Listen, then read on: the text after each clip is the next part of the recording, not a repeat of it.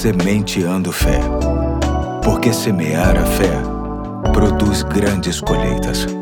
Olá, hoje é quinta-feira, dia 27 de abril de 2023. Aqui é o pastor Eduardo e chamo sua atenção para um novo ponto da série Simplesmente Cristão, Simplesmente Amor, que usa como texto básico o que se encontra em João 13, 34 e 35, onde lemos as palavras de Jesus nos dizendo o seguinte: Um novo mandamento lhes dou, ame-se uns aos outros. Como eu os amei, vocês devem amar-se uns aos outros. Com isso, todos saberão que vocês são meus discípulos discípulos se vocês se amarem uns aos outros. Hoje eu vou tratar de novas variáveis sobre como devemos expressar o nosso amor, baseadas no texto de 1 Coríntios capítulo 13, de 4 a 7. A primeira de hoje ensina que o amor não se conduz inconvenientemente. Tudo porque amor de verdade sempre busca o padrão de excelência, busca o que é melhor, o que convém, além do que seria obrigatório.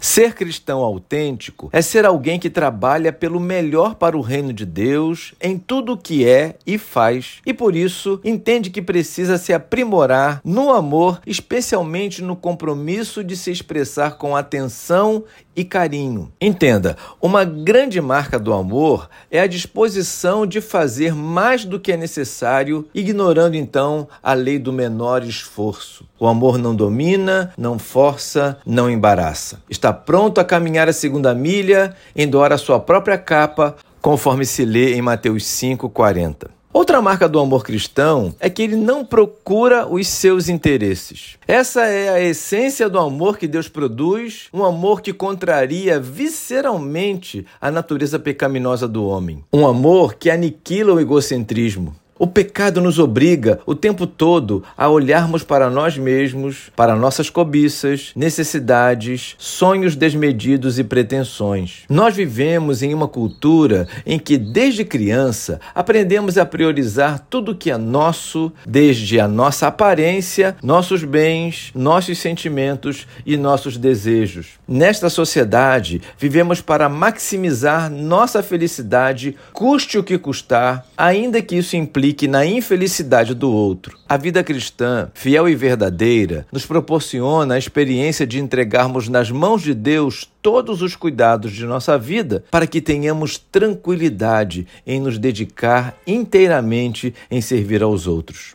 Hoje, somos desafiados a, como homem e mulher de Deus, identificados como cristãos, a amar com excelência, de forma correta e a nos libertarmos da fixação em torno dos nossos interesses para servir as pessoas que amamos. Hoje fico por aqui, amanhã tem mais, se Deus quiser.